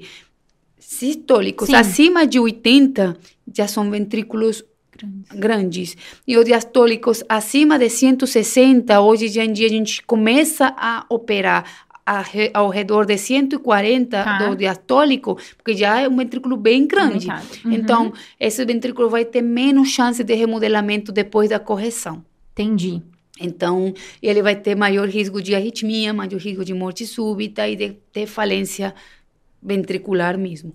Então, chegou na hora de operar, trocou a válvula e vai ser por uma bioprótese ou homoenxerto, né? Ok. Que é um enxerto de cadáver des, descelularizado, né? Bem. Perfeito. Da pulmonar mesmo para posição pulmonar. Perfeito. E eu vou acompanhando, vou acompanhando esse QRS, vou acompanhando eh, a insuficiência tricúspide, que mu- se começa a dilatar o VD, vai ter Vai ter, insuficiência de Porque dilata o tricúspide. anel, vai fazer a IT secundária. E esse paciente, Maria, ele chega pra gente no pronto-socorro pela IC direita? Pode chegar pela IC direita, como pode chegar por arritmia. Perfeito. Pode, pode chegar em síncope, eh, TV, síncope inexplicáveis. Tem alguns... ah, O CDI em congênito, Ah, boa, bom em, ponto. em tetralogia de falou, ele é bem difícil de você ter uma prevenção primária, né? Tá. Como todas as prevenções primárias para CDI. Mas para secundária, tem alguns fatores agravantes. Por exemplo, um QRS maior que 180, uma disfunção ventricular já do VD Instalada. instalada e reop várias intervenções prévias Falam a com a favor. história de síncope, fala, e você ter registrado, por exemplo, uma TV não sustentada no router, aí você tem que pensar, levar a um hearting para a gente talvez optar por um, por um CDI. nesse paciente. Perfeito. Então, quem estiver trabalhando no pronto-socorro e chegar esse paciente para você, lembre-se de ser direita e lembre-se das arritmias. Olhe principalmente o QRS desse paciente, né, Maria? E Uhum. veja quanto de QRS está, o quanto o QRS está alargado. Eu me lembro da gente no ambulatório das congênitas com o doutor Rogério, Uhum. medindo os QRS dos nossos pacientinhos para acessar esse dado e o quanto que ele aumentava de ano para ano. exatamente. Nós não conseguimos fazer ressonância no mundo real. Não, para todo Nem mundo. precisa, né? Nem É, precisa. Mas eco também não dá para fazer anual muitas vezes, E a gente né? tem limitação para ver direitinho o VD, né, Maria? Tem. A gente é, é muito subjetivo o, o VD, o ventrículo direito no ecocardiograma, ele é subjetivo. As avaliações são muito subjetivas ainda. E a gente depende muito de janela. Então, por isso que o padrão ouro para VD é a ressonância. E como não dá para fazer para todo mundo, a gente acaba acompanhando o quanto de, de largura desse QRS, né, Maria, que Uhum. aumenta ao longo do ano. do ano, porque ele é um fator eh, De mau prognóstico. de mau ele aumenta, prognóstico né? e também ele reflete o dano a nível do ventrículo Claro, direito. Então aí perfeito. você vai vendo se ele está dilatando é porque o VD está sendo Tá eh, sofrendo. está tendo sofrimento e está se alargando, as fibras musculares estão se alargando. Então a- o strain do VD é também uma das coisas que a gente utiliza muito. O Tá strain bom. começa a cair, né? Que é a Uhum. deformidade do ventrículo no Sim. eco. Então, mas eh, em relação à tetralogia de falou é isso. Acompanhamos não esquecer de ver o eletro, não esquecer de acompanhar com raio-x, teste ergométrico, importante, e manter a profilaxia para endocardite, endocardite, essas próteses. E hoje em dia, que falei próteses, né? Eu vou dar uma aula só disso, de, Muito bom. de tratamento percutâneo nos pacientes congênitos, principalmente na tetralogia de falou, porque hoje em dia a gente tem válvulas para procedimento, para endoprótese e eu para endoprótese na colocação de uma endoprótese na posição pulmonar e o padrão ouro para quem tem uma via de saída anatomicamente viável para a gente tratar e evitar uma cirurgia. Uma cirurgia, uma cirurgia, a gente já faz valve, valve, valve dessas Sim. válvulas pulmonares. Então, que bonito. Nós no Dante fazemos, tá. temos que ver a anatomia dessa via de saída com tomografia muitas vezes. Às vezes já dá para fazer em válvula nativa, dá para fazer em via de saída nativa, uhum. em homoenxerto e em próteses anteriores. E você fala disso tudo no Safer? Vou Maria? falar. Tem aula disso lá? Lucas, bota o Safer aqui pra gente. Nosso curso de emergência cardiovascular, a Maria é uma das professoras. São três grandes aulas de cardiopatia congênita e como atender esse paciente no pronto-socorro. E Maria, então, excelente, muito bom saber que dá para fazer isso percutaneamente também nesse paciente a fim de evitar a intervenção cirúrgica, porque toda vez que a gente vai fazer intervenção, vai fazer esternotomia, etc, é sempre uma preocupação. E mais em congênito que não é a primeira vez, né? Não vai ser a primeira Ele vez. Ele já operou umas duas, três vezes, então no Safer, a gente vai falar de todas as novidades dos procedimentos hemodinâmicos, principalmente na tetralogia de Fallot, que tem avançado demais. É o único curso que tem aula sobre isso. Você foi convidada por outro curso, Maria? Não. Não! E a Maria é uma das únicas cardiologistas de adulto que tem essa especialização em cardiopatia congênita e ela é nossa professora do Safer. Maria, a outra cardiopatia desses pacientes que adultos, né, os que foram operados, então os que passaram por intervenção, vou pedir para você falar um pouco para a gente da transposição das grandes artérias. Então, essa é a verdadeira transposição das grandes artérias. Aí eu tenho uma conexão atrioventricular concordante, uhum. mas com uma discordância ventrículo-arterial. O que, que isso significa? Então, vamos lá. Atrio direito, VD. VD, e do VD sai a aorta. Uhum. Do outro lado, eu vou ter o átrio esquerdo para o VE e daí sai a pulmonar. Então, são duas cirurgias, são duas é, circulações em paralelo. Sim. Então, eu tenho paralelamente a aorta e paralelamente a pulmonar. E aí, como que sobrevive a criança? É, é uma doença de shunt obrigatório, gente. Então, é um menino que nasceu cianótico, falei que a principal cianó, doença congênita cianótica era a transposição na vida neonatal. Sim. Depois, é a tetralogia de falou. Então, a gente tem, chegou o menino, nasceu cianótico, o que, que eu vou fazer, gente? Vou ligar o prostim porque eu preciso manter o canal aberto para desse jeito ter mistura nesse canal. Vou explicar para o pessoal persistência do canal arterial. Na verdade, a gente precisa do canal arterial aberto, que é quem vai fazer o shunt entre as duas artérias, correto, Maria? Entre as duas circulações. Duas circulações, porque a gente vai ter o canal ali ligando o pulmonar e a aorta, uhum. e pra, é a única coisa que vai conectar, porque já que, que elas estão mistura. em paralelos, vai, uhum. exatamente. E o prostinho vai manter o canal aberto. Porque assim, vou mais ou menos dar um uma dica rapidinho. O canal arterial, na vida fetal, ele foi feito para a gente levar sangue desoxigenada. Como assim?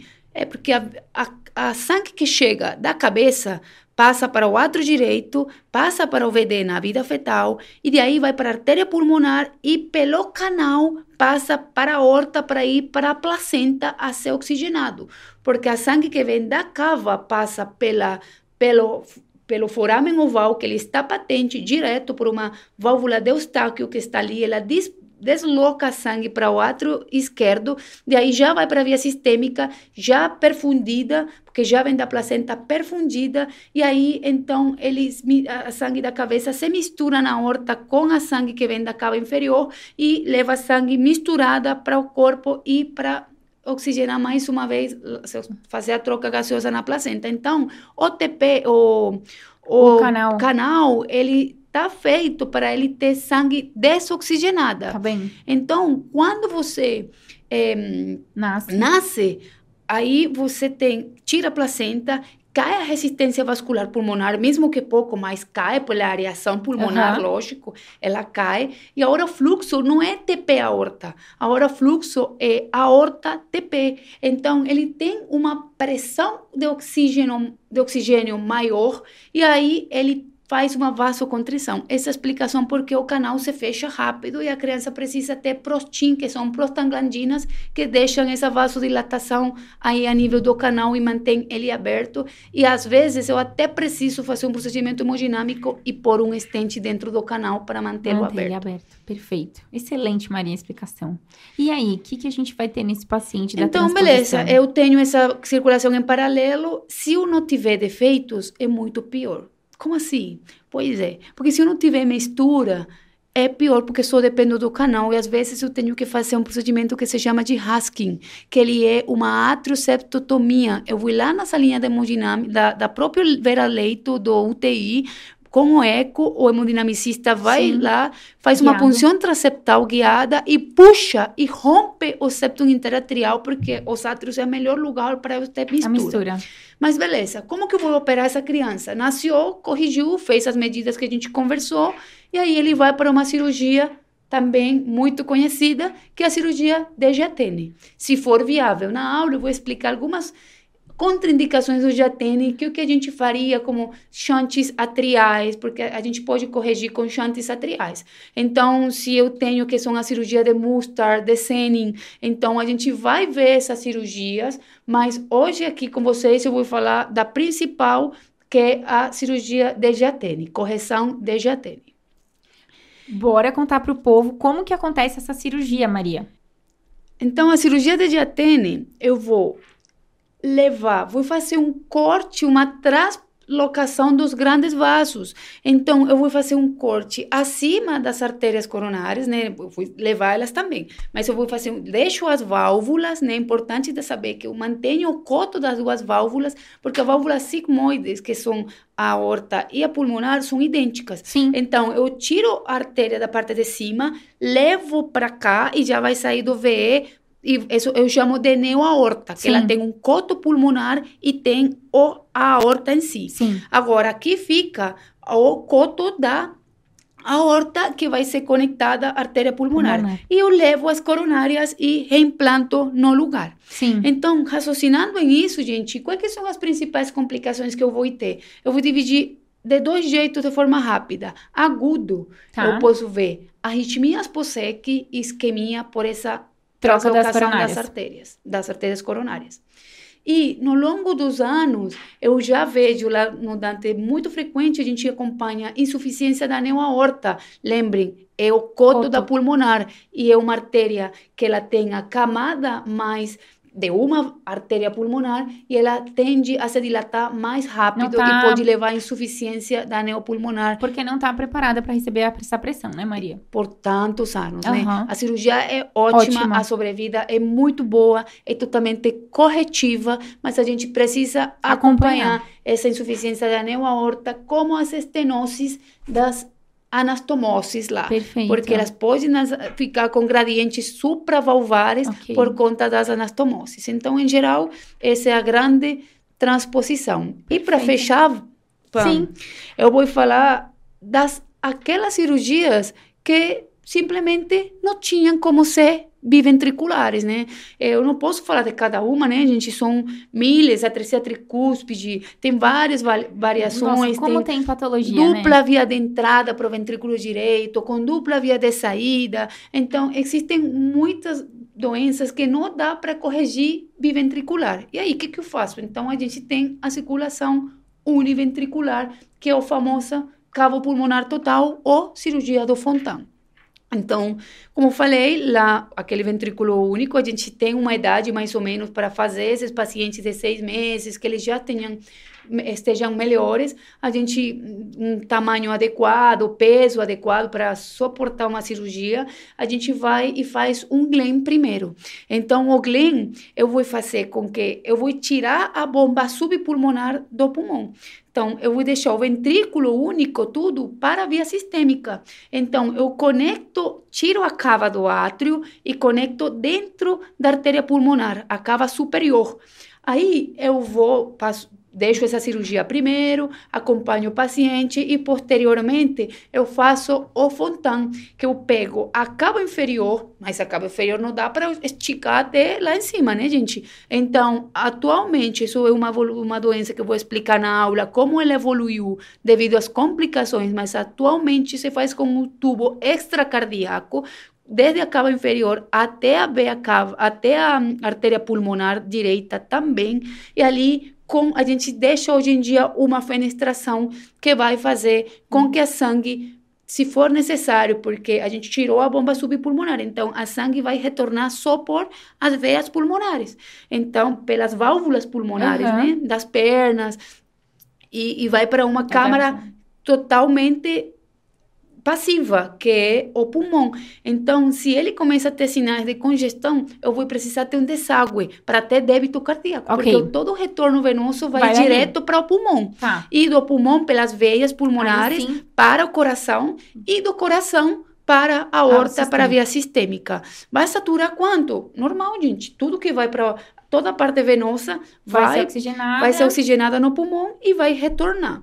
Só que eu perco essa bomba subpulmonar e eu deixo essa fenestração, o qual às vezes pode dar TP, eh, tubo para o átrio direito e o paciente vai desaturar um pouco, 90, 92, mas eu vou conseguir desaguar esse fontan se for necessário, né? Tá Tem um escape. Então, a gente vai conversar com mais detalhes da cava pulmonar isso. total na aula, né? E se esse paciente chega pra gente, Maria, é, a gente pode pensar descompensado, a gente, a primeira hipótese é TEP também? Pode ser. E olha só que, que interessante. Faz um TEP e você contrasta para ver, né? É. E aí? Mas você fez pelo braço, não vai dar para ver nada, não né, vai. gente? O ideal é fazer contraste pela perna. Mas quem nem sabe o que é um fontan, não consegue pensar em muitos lugares já vi, chega paciente com com um cabo pulmonar total, onde eu penso que ele está com um TEP, e aí faz uma tomografia contrastada pelo braço e não tem suficiente contraste. Eu preciso injetar pela perna porque eu posso ver a cava inferior, o tubo que tem risco de trombose claro. e indo para o pulmão. Perfeito. Por isso que esses pacientes que têm uma fenestração onde o risco de de trombo é maior, eu deixo o paciente anticoagulado, ah, porque é, eu tenho risco Isso. de uma embolia paradoxal, porque é via parte venosa indo para a sistêmica por esse buraquinho que a gente criou, que a gente chama de fenestração. Perfeito, Maria. Excelente. Eu acho que deu para todo mundo ter, que não tinha ideia da cardiopatia congênita, é, conseguiu ter ideia das diversas patologias e mais entender que sim, esses pacientes estão chegando no pronto-socorro e sim, você deve conhecer as particularidades de cada um deles para entender o que cada um precisa de tratamento. Nesse paciente ficou muito clara a necessidade, por exemplo, de entender que o Fontan a gente vai precisar fazer um exame contrastado com acesso venoso periférico em membro inferior, Isso. que não vai adiantar fazer no membro superior. A gente não vai ter contraste suficiente. Eu te agradeço muito, primeiro por você ter topado fazer parte desse grande projeto que é o curso de emergência cardiovascular. Acho que a gente partilha de uma grande paixão que é ensinar. Vocês viram como a Maria fala bem, como ela explica bem e conheçam os slides da Maria porque estão maravilhosos, com muitas imagens, desenhos, é, imagem de CAT, de eco, de eletro, é, toda a parte de exame físico ela também conta. Vão ser aulas, eu vou assistir, viu, Maria? Porque é realmente apaixonante ver quem gosta do assunto falar sobre ele. E é um assunto muito escasso na cardiologia, de maneira geral, a gente não vê fóruns sobre o assunto, a gente não vê discussões tão frequentes sobre o assunto. É muito, né? Se a gente pensar em coronária, a gente vê essa discussão de coronário o tempo todo,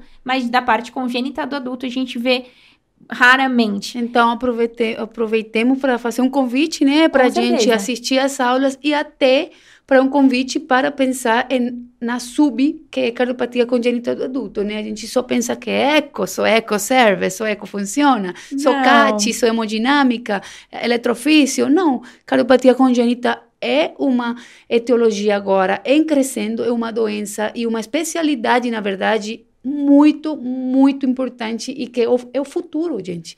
Nós somos o futuro. Eu estou começando, mas sem dúvida eu tenho certeza que nós somos o futuro. O ambulatório lá do Dante tem mais de 50% dos pacientes adultos. Olha só. Então, Precisa gente, do precisamos adulto do congênito adulto que saiba e compreenda e entenda o seguimento adequado desses pacientes. Perfeito, Maria. Eu te agradeço muito. Gente, sigam arroba Clube da Cardio, arroba Clube da Cardio Podcast. Se você está nos vendo no YouTube, deixe seu like, inscreva-se no nosso canal. Toda terça e quinta, meio-dia, vídeos novos aqui no canal do YouTube. Obviamente, também às segundas com os nossos vídeos do podcast. Gente, jornada Você Seguro na Emergência, na sala de emergência, de 31 de julho a 6 de agosto. São cinco aulas. A gente vai discutir sobre dor torácica, edema agudo pulmonar, taque ventricular, como conduzir os principais 20 eletros, Maria, que a gente tem que conhecer no departamento de emergência. E, obviamente, ela, FA, controlar ritmo ou frequência. Isso você vai saber no, na como fazer isso no departamento de emergência nessa semana da jornada. São cinco aulas gratuitas, onde, às 20 horas no YouTube, a primeira aula, dia 31 de julho. Eu te espero lá. Um beijo, tchau! Tchau, tchau. Obrigada.